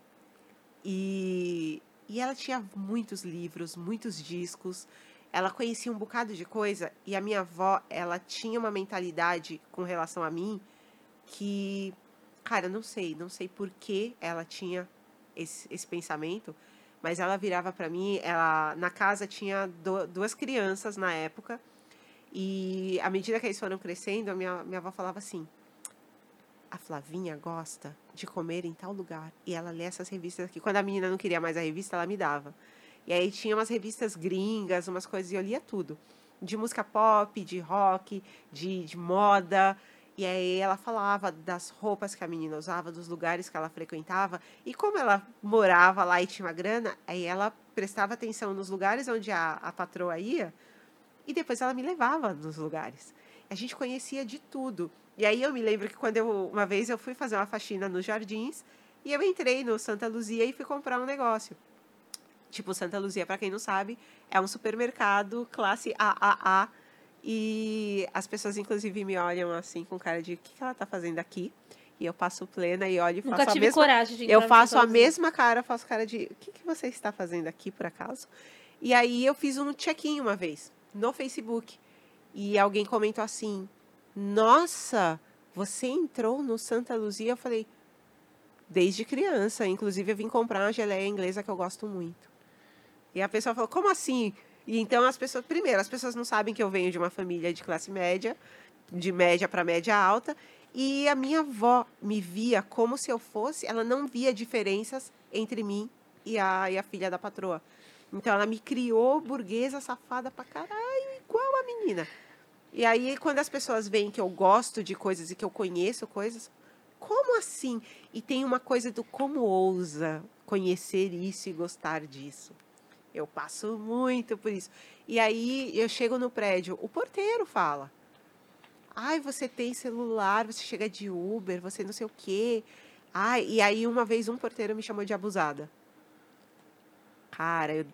aí eu falei, é por isso que me chamaram para dar palestra, mano, porque na hora que eu pego para falar, eu, eu já, já eu não sabia que eu era palestrante, mas em casa com os moleque, fez bosta, é palestra de uma hora. E aí, com esse porteiro foi isso. Eu falei, pera. Falei, eu, eu tinha ido na padaria do outro lado da rua. E é uma padaria cara. E aí eu cheguei com o saquinho, eu cheguei com o saquinho da padaria, ele falou: "Você anda de Uber, você come na mesma padaria que os moradores do prédio compram". E aí eu falei: "E qual é o problema?" Aí ele não soube responder, sabe? Ele, e ele falou: "Ah, é uma coisa muito de abusada". E aí eu falei: "Tanto não é como você trabalha, você ganha seu dinheiro, você não vai ser barrado se você entrar lá". É uma coisa que ele aprendeu. E ele não se ele não sente era digno né? de ele não é bem-vindo na padaria dos burguês. E aí eu falei, cara, eu vou vir aqui semana que vem limpar de novo. Ah, e ele tinha me chamado de abusada porque eu tinha chegado duas horas da tarde para fazer faxina. E todo mundo chega cedo. Só que eu fazia, estudava de noite. Então eu chegava mais tarde para já sair e não ficar na rua sem ter o que fazer. E aí, a... quando ele falou, eu falei, ó, semana que vem, quando eu voltar, eu quero que você me conte o que, que você mais gostou de comer lá. E eu dei duas dicas para ele, e aí quando eu cheguei, ele falou, cara, nossa, aquele pão com queijo, não sei das quantas, é muito bom, né? Eu falei, exatamente. Eu quero que você ocupe os espaços que a cidade é sua. Mano, é o imaginário, a construção do imaginário, ninguém fala. Ninguém precisa falar pra você. É um racismo silencioso. Porque a gente, a galera, quando vai falar dos Estados Unidos, sei o quê, teve aquele discurso do Life, né, por exemplo, ah, porque os negros foram segregados. A gente é segregado nesse país também. E não, não, é, não é que tem uma lei dizendo que esse é um bebedouro de negro, esse é um bebedouro de branco. É um, parece que é um pacto, né? E Cara, a- É a rua. Você anda na Oscar Freire, eles te olham. E aí, tipo, se você não tá de branco, carregando o carrinho do, do, do filho de alguém, se você não tá é, caracterizado como um, um- alguém que está servindo, aí fala, por que, que você tá aqui? E aí, eu, eu até dei risada quando você perguntou do que eu viajei para fora, eu tinha muito medo. E eu tinha medo de ser barrada na, na imigração. E eu falava. E, e ninguém entendia. Meus amigos brancos, ricos, nunca entenderam. E eu falava, cara, e se eles não forem com a minha cara e me mandarem de volta? E aí eu fui com uma pasta cheia de documentos, não sei o quê. E eu contei isso para uma amiga branca, classe média, e ela falou assim: Eu acho que você não seria barrada, porque você tem cara de artista. Aí eu pensei, miga, tá tão errada essa sua fala. O fato. Aí quer dizer, o preto que pode viajar para outro país, ele ou é jogador de futebol ou é artista? Então, tipo, foi muito errado o comentário, mas ele é comum, ele é corriqueiro. E não é toda hora que eu tô com vontade de ensinar esse tipo de coisa e falar, meu, não, não fala isso. É, e eu, eu, eu cismo muito de falar para as pessoas para elas não terem medo. É, tanto que eu cresci ali no centro, fui para a periferia, hoje moro no, no bairro do Limão. Para mim, meu, essa cidade inteira é minha. Eu ando todo eu, do mesmo jeito, do mesmo jeito que eu vou para comer em restaurante cinco estrelas, é o mesmo jeito que eu sento na calçada da Silvio Romero para comer o dog. Na hora que tá tudo cheio, não tem um banquinho para mim. A véia cansada, os jovens não levantam pros velhos comer o dog. Eu fico mó triste, eu sento no chão na calçada e como. Do mesmo jeito. Então eu não tenho essa. Eu já tive essa coisa. Sabe, eu tinha, tinha uma loja que eu não entrava. Porque eu achava que a loja tinha um, um ar imponente que ia que me, me repelia. É tão idiota, mano. Ah, fast shop. Eu achava que eu tinha, tipo, eu posso entrar nas Casas Bahia, eu não posso entrar na fast shop. Eu já tive essa sensação e eu não tenho mais, com nada em lugar nenhum. Que eu não quero isso para mim, eu não quero isso para as pessoas que estão ali acompanhando o que eu faço. E é por isso que eu. É, me perguntam muito se, se eu sofro racismo. E eu falo, não, cara, eu sofro preconceito de classe. Muito, muito. Então, ah, como que você é faxineira e sabe. E aí eu, eu tenho uma noção muito básica de japonês. Eu estudei três anos, mas eu peguei ali a moral assistindo anime. E se eu falo em japonês na frente de um cliente e falo, ah, eu já fui para o Japão. Ah, então, a maioria, né? Tipo, que gosta das mesmas coisas que eu, já foi. E eu falei, eu não tenho grana para ir, mas eu aprendi a falar. E aí eles olham e falam, nossa. Então, é, eu ouvia muito isso. Como que você sabe? Como que você aprendeu? E aí, um repórter foi me entrevistar lá no barraco onde eu morava. E ele viu que não tinha uma TV lá dentro. E ele perguntou como que eu tinha conseguido fazer cartazes de séries se eu não tinha uma TV, como que eu sabia que as séries existiam? Sabe? E, e outro muito, muito maravilhoso, homem, perguntou quem pensava para mim nos posts que eu fazia. Tem muita coisa, cara, pra gente mudar. Muita coisa, muita, coisa. Muita coisa. Então, eu já sofri todo tipo de ataque que as pessoas não sabem que é um ataque. Então, se eu chego para fazer uma faxina, eu lembro que o, o bendito do celular que caiu num balde, ele era um celular lançamento na época, e ele tinha um ele tinha uns módulos que grudava e aí dava para transformar ele num, numa câmera, num minigame, tinha um projetor e tinha uma caixinha de som. E aí eu comprei o módulo da caixinha de som e colocava ele assim. Então eu conseguia ouvir bem em qualquer lugar que eu tava e ele ficava em pezinho. E aí ele tinha acabado de lançar. E eu cheguei para fazer uma faxina, coloquei ele assim e a cliente falou: "Por que que você tem esse celular?" Aí eu pensei: "Porque eu comprei, paguei, é meu." E ela falou: "Você não acha que ele é muito bom para uma faxineira?" Como tem gente desgraçada no mundo, né? E, e aí aquilo me pegou de um jeito que eu trabalhei que nem uma condenada para ter um, um, outro mais caro ainda. Porque eu, isso pega a raiva. Eu falo que eu conquisto as coisas com raiva. E eu não queria que fosse assim. Mas quando alguém vira e fala, você não pode ter. Você não pode. Quem falou que eu não posso? Posso sim. Então eu luto muito para os meus filhos terem tudo do bom e do melhor, para eu ter. É, e eu falo, eu não quero ser, tipo, eu não quero esbanjar e ter coisas idiotas, sei lá, meu helicóptero de ouro, minha piscina de chamate. mas não é isso. Mas eu quero chegar e falar, beleza, esse celular é bom, ele vai atender as minhas necessidades. Eu quero ter ele. E foi, meu, e foi quatro anos juntando a porra do dinheiro para comprar o celular. Inclusive, lançou outro hoje, eu não quero saber o que ele faz, porque não vou, não vou comprar outro não, não chega. querer ter. Lançou um novo hoje, já vieram me perguntar, você viu? Eu falei, não vi, não quero ver. Porque eu Não passei vi. mal, eu passei mal na loja comprando. Eu, eu nunca tinha comprado um bagulho tão caro, começou a dar vontade de fazer xixi. Eu comecei a suar. A menina foi somando, porque eu falei, eu vou levar o celular, a capinha, colocar a película. E aí ela foi colocando os negócios e ela, você quer de quantos giga? Aí quando eu ia falando e aumentando o valor na tela, eu. aí, aí eu pensando, não, mano, sai correndo, sai correndo. Obrigada, moça. Tava só dando uma olhadinha. Você entrega o cartão, a pessoa segura, segura de volta. Aí ela, e ela percebeu que eu tava nervosa. Ela, moça, quer sentar? Eu quero, quero me dar uma água. Mas comprei e assim, não quero que as pessoas venham dizer se eu posso ou não posso. Eu é que vou dizer o que eu posso ter, o que eu não posso. E aí, é, isso, isso vale para várias outras pessoas. Então, quando vem alguém que fala, meu, eu também sou faxineira, juntei uma graninha. Teve um- uma moça que ela falou, ah, juntou a graninha dela, comprou um carrinho, depois começou a trabalhar como Uber, pagou a faculdade, fez uma faculdade de dois anos. Isso quando eu comecei o Faxina Boa.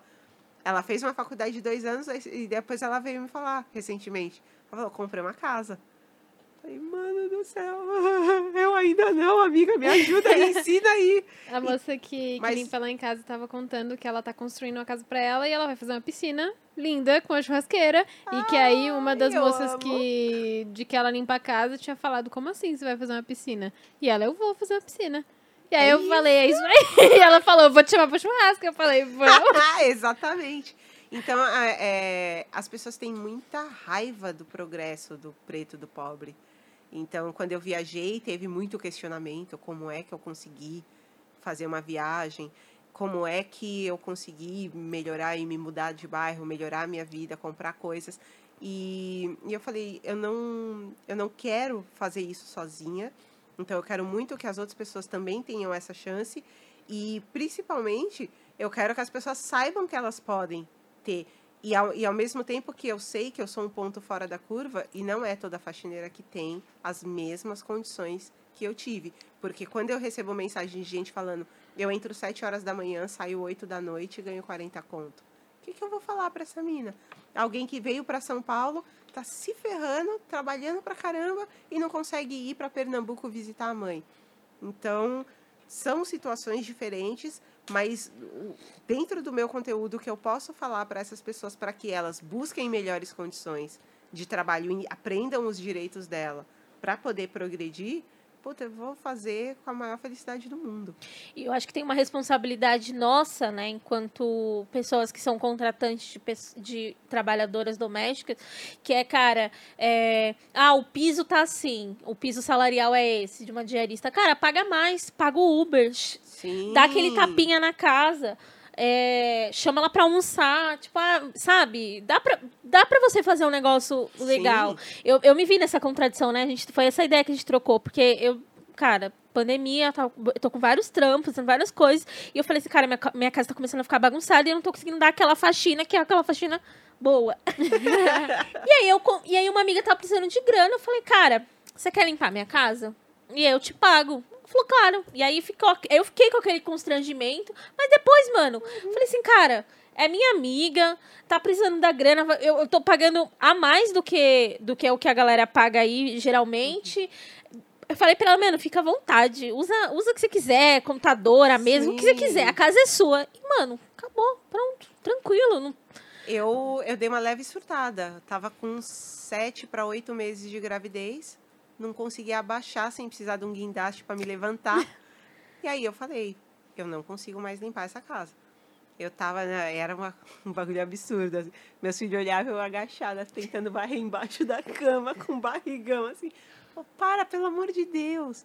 Aí eu, tá bom, ok, vou chamar alguém para limpar. E aí comecei. Aí eu, mas o que será? O, isso me pega até hoje. Haja terapia. O que será que as pessoas vão pensar? Ai, a faxineira vai chamar uma faxineira. Cara, é bizarro, porque a gente se põe nesse lugar de, ai, será que eu posso? Ai, por que, como vão lidar com isso? E é, é uma besteira tão grande. Então, tem lá, vai a Daniela lá em casa, limpa, e, e é isso também. É, eu até converso com ela, falar aqui pode usar o banheiro, pode beber água, pode pegar as coisas. E tem a história do café, né? Eu falo, mano, pode tomar o café que você quiser, porque eu, tinha, eu não bebia café. Já falei, gente, eu gosto de chá as pessoas. Eu tinha do, dois clientes que. Pessoas diferentes, nunca se viram, mas tiveram a mesma brilhante ideia. Eles tinham a cafeteira de cápsula e eles jogavam as cápsulas na bolsa e ia trabalhar. Duas pessoas diferentes para a faxineira não, não tomar o café. Só existe gente filha da puta é isso, assim, quem tem que ter vergonha não é a gente que tá chamando uma pessoa para trabalhar, para limpar, para fazer uma faxina e a, e a, gente vai tratar ela bem, vai pagar bem, não, não, não. Essa, Essa pessoa galera desgraçada que, que vai morrer se alguém usar uma porra de uma cápsula na casa Cara, dela. sabe filha? quanto dá, Nossa. meu? Se for o café mais caro, assim, sei lá, R$3,50. É, uma cápsula. Se você, eu falo, cara, se você tem muita dificuldade em ceder para uma pessoa um café que custa R$3,50, talvez você não não devesse chamar alguém para limpar a sua casa. Porque talvez você precise desse dinheiro da faxina para comprar outras coisas. Então é isso, a pessoa quer se sentir muito superior e ela é mesquinha num nível tão absurdo. É, e aí eu lembro, eu comecei a tomar café depois, faz um ano, dois que eu tomo café, e de tanto ficar com isso na cabeça, eu tenho duas cafeteiras com cápsula só de ódio.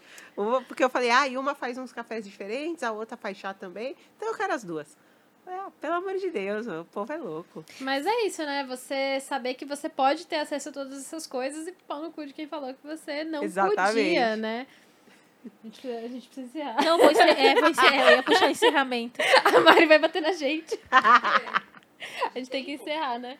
É, eu acho que dá pra ir mais mas você, você não tinha falado que tinha que. Não, era meia hora. Ah, tá. é, não, eu, nossa, eu tô em É. choque aqui, eu tô aqui, meu Deus. Não, ela falou que era Temos que meia hora.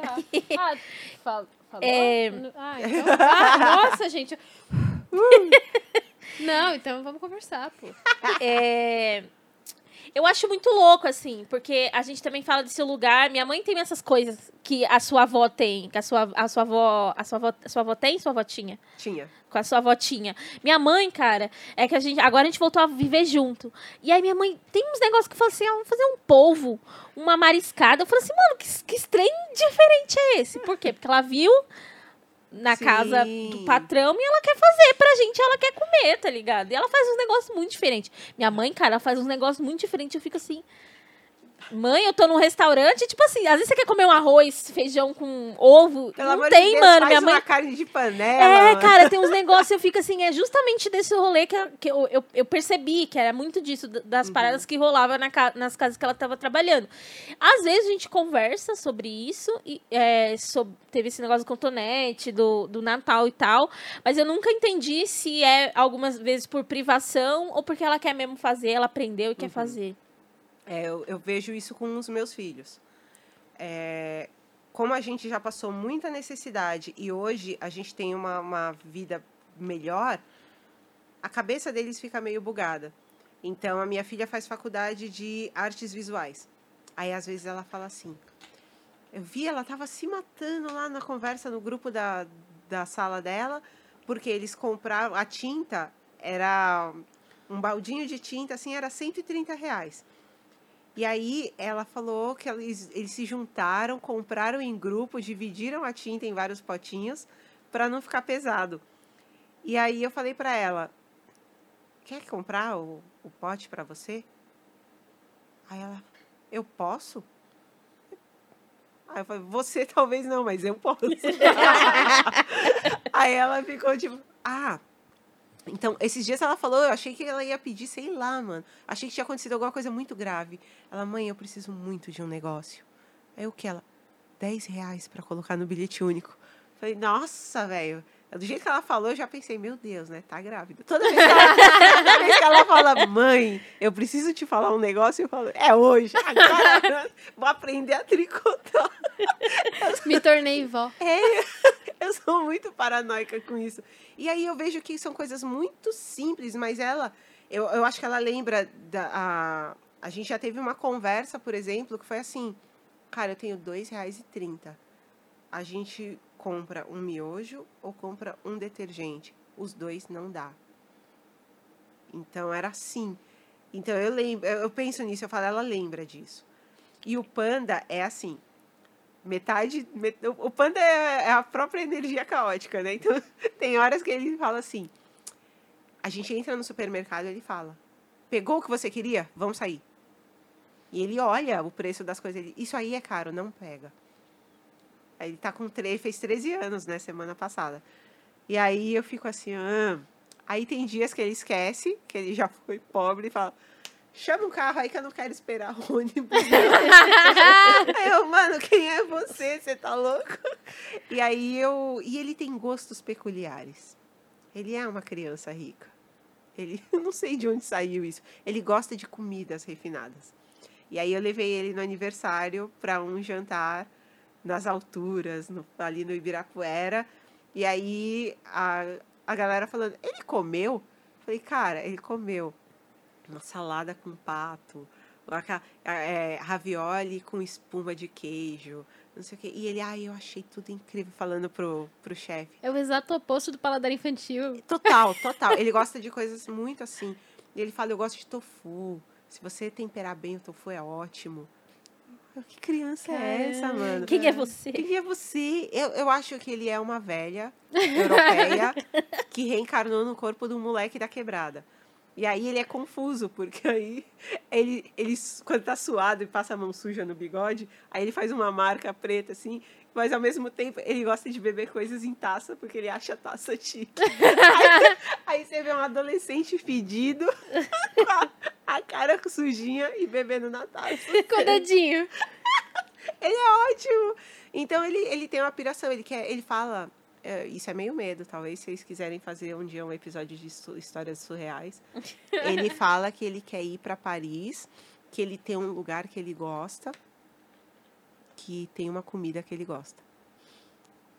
Claramente. Eita, ele olha a vida passada. Ele já foi lá, ele já conhece o bagulho. E ele Que fala, ele fala, da- ele fala que tem uma, um rio, uma rua que é uma curva e o lugar que vende a comida que ele gosta. Eu vou fazer o quê? Vou trabalhar pra poder pagar a passagem pro moleque que tenho medo E dele. conhecer, né? Nossa, é bem, bem louco esse tipo de parada, né? Então, e, e uma criança que fala, eu quero ir pra Paris pra comer, não é uma criança. Ele tinha que pedir pra ir pra Disney, não pedir pra ir pra. É. Eu falei, é uma, é uma senhora. É uma senhora. Ele é uma senhora, É eu uma tenho medo senhora. dele. Eu só obedeço ele. Mas isso que vocês falaram, assim, de ter sido acostumada a uma realidade mais pobre, eu tava. Esses dias, acho que foi sábado, sei lá. Eu tava no açougue com a minha mãe. E eu moro com a minha mãe, mas que a gente triste, divide... que momento triste, cara. Eu fui ontem. Conta uma Então, história de sim, terror. não. É, eu estava. Eu estava no açougue É uma ontem. história assim, não. Eu fico assustada e aliviada quando eu vou no açougue da minha mãe, porque eu divido todas as contas de casa. Não, mas com é um açougue ela. que é mais barato a carne? Porque a gente tava falando disso. Não, mas eu fico pensando, puta que pariu, como as coisas estão caras. Puta que pariu, que bom que eu tenho um emprego bom e consigo ajudar minha mãe. Sim. Que bom que a gente consegue continuar comendo as coisas. E aí, eu. A gente não sempre teve uma condição boa. Principalmente quando eu tava crescendo, a gente nunca passou nenhuma necessidade, Uhum. mas a gente tinha uma realidade simples. E eu lembro, assim, de quando eu era muito criança, de que, sei lá, eu pedia alguma coisa no mercado, ela falava, filha, não, não dá. né, Eu não tenho dinheiro pra isso. Uhum. De, sei lá, eu pedia danoninho, ela dava o chambinho, sabe? Essas coisas. E aí eu tava no açougue com ela, eu, 20, 22 anos nas costas, quase 23, é, dividindo todas as contas com ela. Aí eu olhei assim, eu vi um bacon de fileirinha, sabe? Aí eu olhei assim, já desviei o olhar e tal, continuei comprando contra filé com a minha mãe. Aí eu, eu falei alto, eu pronunciei, eu falei, peraí, eu pago isso aqui. Aí ela veio assim, ofendida, que você tá falando?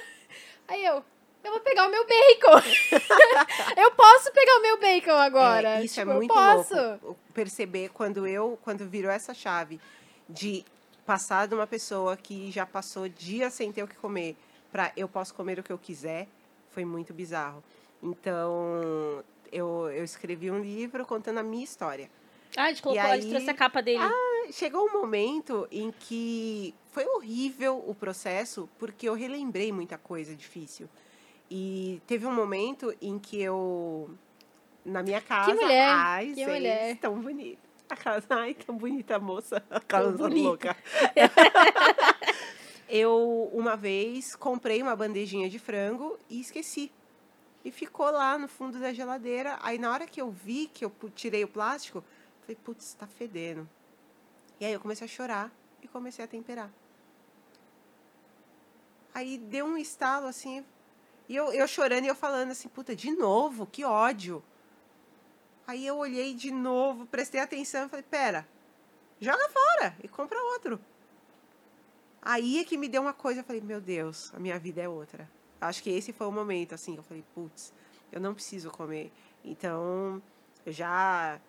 Não sei se. se ah, você, você conhece a da ZL.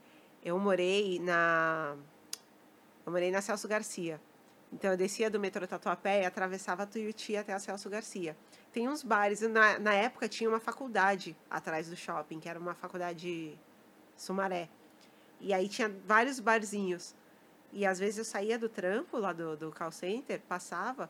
Se alguém deixou resto em cima da mesa, eu catava e passava e enfiava na bolsa e saía correndo. Tipo, pra ter papel higiênico na minha casa, eu roubava o papel higiênico do shopping. Porque com uns 80 conto que eu tinha para passar o mês, eu não conseguia ter todas as coisas. Então, até hoje eu tenho um pouco de agonia quando alguém deixa a comida. Eu falo, meu, não, não faz isso, porque eu sei o quanto é horrível. Nossa, eu chorava nas faxinas quando a pessoa jogava um monte de comida fora. Então, eu penso muito nisso, no quanto eu quero que, que isso. Não esquece. Mas eu queria esquecer. Mas não, não acontece. Estou esperando, mas na terapia eu falo, será que vai ficar assim para sempre? Ela fala, vai. Então você vai Já diria os racionais. Vai, amiga. é muito foda. Eu não Vai. queria que ficasse, mas é, é, é a vontade de, de deixar isso para trás, mas ao mesmo tempo a lembrança faz com que eu não vire. eu- uma vez eu falei, e se eu virar uma dessas doidas que não tem sei lá, consciência de classe. A minha amiga falou: nunca, você nunca vai virar esse tipo de pessoa, porque olha só a sua história. Aí eu falo: sei lá, né? Vai que. Ela, Só de "Não." você ter essa preocupação já disse que você não vai virar, né? É, mas é, é- A gente percebe que o ser humano é muito adaptável pro bem e pro mal. Então, chegou um momento em que eu já tava... aí Já entendia que eu ia pegar fila para ir no banheiro, que eu tinha que ir do lado de fora e pegar chuva para ir ao banheiro. E aí, já estava preparada. Então, acordava mais cedo que todo mundo para poder usar o banheiro. Às vezes, eu ia... Olha que loucura! Para usar um banheiro limpo, eu pegava o, o busão e ia até o Sesc Belenzinho para tomar um banho, num banheiro decente, sem ser aquela coisa horrorosa de onde eu morava. Então, é, é, é adaptação. Só que é óbvio, é muito mais gostoso adaptar agora. Casa. Agora de levar meu filho para comer um negócio de rico. Espuma de queijo é muito chique, gente. É Eu literalmente nem uma sei espuma. o que é espuma de queijo. É uma espuma mesmo. O cara faz com um negócio chique, assim, aí vira uma espuminha. Acho chique, acho fino. Aí, às vezes, eu penso, eu falo, será que é errado eu buscar esse tipo de coisa, de experiência? E aí depois eu penso, não, mano, eu ferrei, me ferrei tanto, eu sofri tanto. É só uma. A gente se limita É fase, tanto, a né, gente se judia tanto nessa coisa do coisa de rico, coisa de pobre, né? Não. É. E não devia, Só quem. Não só quem devia gosta. ser. Não devia ser uma escolha tão difícil. Falar, putz, será que eu posso me dar ao luxo de comer uma comida que eu nunca comi? Cara, tinha que ser acesso para todo mundo. Só quem gosta de cos pobre é quem é boy. Porque, mano, você é louco passar sufoco. e você falou desse bagulho da memória afetiva. Com certeza a Claire lembra, porque eu, eu, eu era criança. Então, mais ou menos, a idade que você tava com ela era a idade que minha mãe, tipo, tava, a gente tava morando numa garagem. Cara, comer cup noodles pra mim é uma parada assim que às vezes, que toda vez que eu como, eu lembro que a gente uma vez dividiu um cup noodles pra todo mundo. Teve uma época que essas paradas eram muito baratas no mercado, É. né? Tipo, miojo, cup noodles. Eu E aí- tenho isso com clube social. Clube social era o que eu podia comer para procurar emprego. Então eu saía e saía para fazer entrevista, coisa, e não tinha dinheiro para comer na rua. Então tudo que eu podia comer era um clube social. Eu não consigo comer. Eu olho e me dá uma coisa, eu falo, puta, mano, não, não dá. Uma vez eu fui fazer uma reunião com uma agência que atendia a Cup Noodles. Pensa a situação que eu fiquei depois. Chorei, eu chorei, chorei muito. Falei, caralho, mano, olha, tipo, o salto que a vida deu, sabe? Sim. E, nossa, é uma comida que eu como, que eu ainda como, que eu, que eu sou porcaria, né? Às vezes tá no computador, não tem de almoçar, e aí como um Cup Noodles. Eu sempre, sempre, sempre, sempre volta. Sempre, sempre. Eu lembro que, mano, uma vez, assim, tipo, a brincadeira minha do meu irmão era, tipo, pegar papelão, porque a gente que vendia pra comprar doce. Putz. E aí, eu, uma vez, nossa, mano, não vou chorar, telespectador. A gente foi comer num restaurante muito caro, eu e meu irmão. Tipo assim, a gente foi comer num restaurante muito caro, assim. Era umas paradas dessa, de espuma de queijo, assim. e a gente comendo, tal, trocando ideia sobre trabalho. E aí, eu fiquei com uma sensação, tipo, caralho, todo mundo merecia, sabe? Comer um negócio Sim, da hora e diferente. Quando eu tô num, num rolê desses, eu penso nisso. Eu falo, por que, que não é para todo mundo? Qual é a graça? Porque assim, eu não consigo ver graça em chegar num lugar onde os outros não podem vir comigo. Então eu, eu falo, ah, sabe, se eu chamar uma amiga pra ir e falar assim, se fosse cada um pagando o seu, que eu- o meu rolê era esse, eu nunca podia ir em nenhum lugar porque todo mundo, cada um pagava o seu, e eu falava, mano, pra mim não dá. E aí, hoje, eu posso ir nos lugares, e isso me dói muito. Eu consegui prosperar numa época em que as pessoas não não estão conseguindo. Isso me dói muito. Então, se eu saio para comer num lugar, eu fico pensando, muitas das coisas eu não posto. O que, o que eu faço, o que eu consigo, porque eu falo, meu, isso vai machucar pessoas que estão passando necessidade agora. É muito maluco. Porque você começa a se sentir culpado por ter conseguido um bagulho que eu ralei pra cacete pra conseguir. Eu não quero achar ruim ter conseguido. Mas eu queria que todo mundo estivesse junto comigo, podendo fazer as mesmas coisas, ir aos mesmos lugares, comprar as mesmas coisas. E eu tenho uma parada que. ah, eu- o que você falou, eu tenho a, a coisa com o tênis. Eu gosto. Eu sempre gostei muito de vans. As bandas que eu gosto, os caras usavam vans. E eu falava, gente, eu queria ter um vans. Aí o meu primeiro eu ganhei. E eu, eu pensei, não, eu quero comprar o meu. Aí eu comprei o primeiro, passou um tempo, a Vans começou a me dar de presente várias coisas. E aí um dia chegou a caixa e eu comecei a chorar muito. Eu falei, que mundo louco que eu passei 37 anos para comprar o primeiro e agora eu tenho uma coleção de vans. Aliás, eu deixo. Eu deixo. Agora a gente não entra em casa com um sapato. Aí esses dias eu falei, meu Deus, tem um mostruário da Vans na minha porta. Todo dia que eu ia chegando, eu ia deixando um na porta. Eu olhei, tinha seis pares, assim, ó. Ao mesmo tempo que eu pensei, filha da puta, pega o tênis e põe lá dentro da sapateira. Eu pensei, que bonito. Eu realizei um sonho. E aí, às vezes eu falo, putz, que da hora. Eu tiro uma foto com o tênis e alguém fala, ah, não posso ter um tênis desse. E aí eu lembro que eu tava nesse lugar de olhar o dos outros e falar, puta, eu queria ter um também. Então vai, eu não quero alimentar essa cadeia das pessoas tristes que não podem ter. Então o máximo que eu posso fazer para fazer com que essas pessoas tenham chance de trampar e conseguir conquistar suas coisas, eu quero fazer. E uma coisa que a gente estava conversando até, você tem vontade de fazer uma agência, alguma coisa, para trabalhar com outras pessoas, assim? Eu tive e foi o maior erro. Porque é o seguinte, todo mundo achou que esse era o caminho natural. Ah, ela é faxineira, ela ficou famosa, ela vai criar uma empresa de faxina. Todo mundo falava isso, entrevistas, pessoas que eu conhecia. E aí, não, não era a minha intenção. Mas de tanto todo mundo falar, eu falei, ah, eu vou fazer isso mesmo. Cara, olha a minha cara de empresária. Olha a minha cara. Sendo de... honesta, tem. Mas. Mas assim, de cuidado financeiro, de cuidar das coisas. Cara, era muito ruim. Eu não gostava de fazer. E aí eu percebi que eu estava de mau humor, de que eu estava sobrecarregada, porque eu ainda criava conteúdo, ainda fazia faxina e cuidava da empresa. Foi tudo muito errado. E eu falei, isso não está me deixando feliz. E aí eu aproveitei uma época que foi a época que eu pude meter todos os loucos possíveis, que foi quando eu me divorciei. E aí eu falei, gente, eu tô numa época que eu vou me permitir fazer o que eu quiser. E a primeira coisa foi acabar com a empresa. Eu falei, ai, pronto, eu já me livrei de duas coisas. Vou fazer coisas. tudo que eu quero, vou falir. É, é. Falei, não, já acabou, já acabou o casamento, acabou a empresa também. Chega.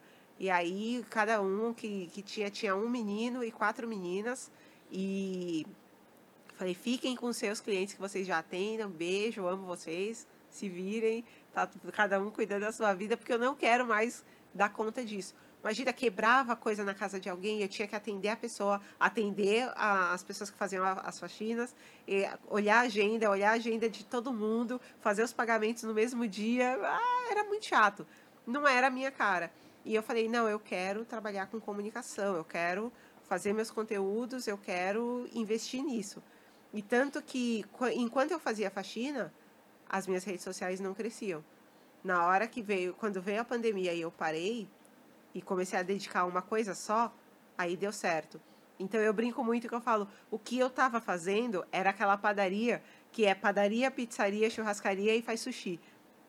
Se você faz tudo, tá tudo uma bosta. se foca numa coisa, se especializa em uma e faz aquilo dar certo. Porque não adianta nada eu tentar servir todo tipo de coisa e tá tudo ruim. Então foi foi uma lição que eu demorei para aprender e na hora que eu peguei, eu falei, agora vai. Tanto que hoje eu trabalho muito, com muito mais tranquilidade, consigo investir tempo, grana para fazer isso dar certo. Muito que bem, gente. A gente vai encerrar esse episódio. Ah. Com muita dor no coração, porque faltou um monte de coisa. É, a gente precisa de Nossa, parte 2. É um episódio de 70 horas. horas, uma mesa de bar. Nossa. A cerveja que a, que a Andresa quer colocar Ai, aqui no nossa, meio. por favor, produção, atenda. O e o uísque. Eu não quero mais cerveja, não. Agora eu quero uísque. Por favor, produção. Eu imploro. Por favor, produção. Verônica, muito Ai, obrigada. Mas antes de obrigada. encerrar, eu quero perguntar se você tem algum projeto. Se você tem alguma coisa pra fofoca pra contar pra nós, um negócio. Quais são seus planos aí pro futuro? Ficar rica e ter peito de silicone. Não, Ai, pera. eu também. Eu quero muito ter silicone. Coincidência! Eu também. Ai, gente, É quando, meu sonho. Não, quando eu é- falo, eu sempre fico pensando, falei, as pessoas vão achar que eu sou idiota. Não, velho, tem 40 anos, eu amamentei três filhos, eu quero mesmo. Eu quero deitar e ele ficar pra cima. Nossa, eu quero muito um peitão. Eu quero muito um peitão. Fazer igual a Jojo apoiar coisa, assim. Nossa, é. E Ai. apoiar. Tipo, apoiar Eu de já- cerveja no Eu peito. já, eu já fui, eu pesava 120 quilos, o meu peito era enorme. E aí eu dormia no call center com o fone assim, dormia nos peitos. Você tem um travesseiro a todo momento. Exatamente. E aí é que tá, então, eu já fui muito gorda, depois muito magra e filho e tal. Quero, quero mesmo, quero fazer umas plásticas, ficar retinha. Porém, pra fazer, pra chegar nessa parte, eu tenho que trabalhar pra caramba. Então, vai rolar. Eu, eu tava na pretensão de escrever outro livro. Cara, eu tenho um bebê de quatro meses. Não tá rolando sentar e escrever um livro. Mas eu. Existe bastante podcast, né? Porém, eu vou apresentar um também. Aê! Boa! Assim, ter muitos podcasts é uma coisa, ter podcast de qualidade com gente legal é outra coisa. Então, é verdade. Então, aí eu sempre me alfinetando a podosfera. Ai, gente, eu sou ser humano. eu, eu fiquei É o com medo. dela. Então, é, eu fiquei com medo. Eu falei, ai, vamos falar, putz, mais uma. Mas, ah, deixa aí, então, eu também quero brincar. E então a ideia é essa, sabe? Eu quero me firmar como produtora de conteúdo, quero me firmar como comunicadora, quero desenvolver novas habilidades. Eu tô morrendo de medo de fazer um podcast. Mas como eu vou saber? Foi a mesma coisa da palestra. Nunca tinha feito.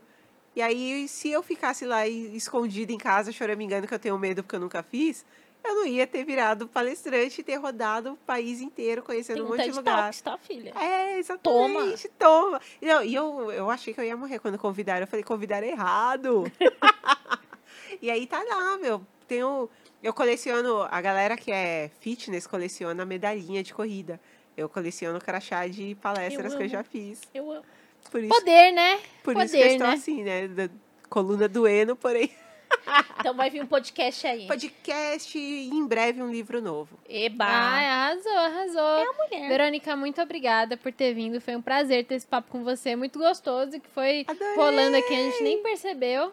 Né? Então, muito obrigada de coração por ter vindo. Obrigada Obrigada, mesmo. menina. E você, ouvinte, você que tá ouvindo no Spotify, corre depois pro YouTube pra você ver a beleza dessa mulher. Olha, ela tá com um batom lindo, vermelho, e as unhas vermelhas.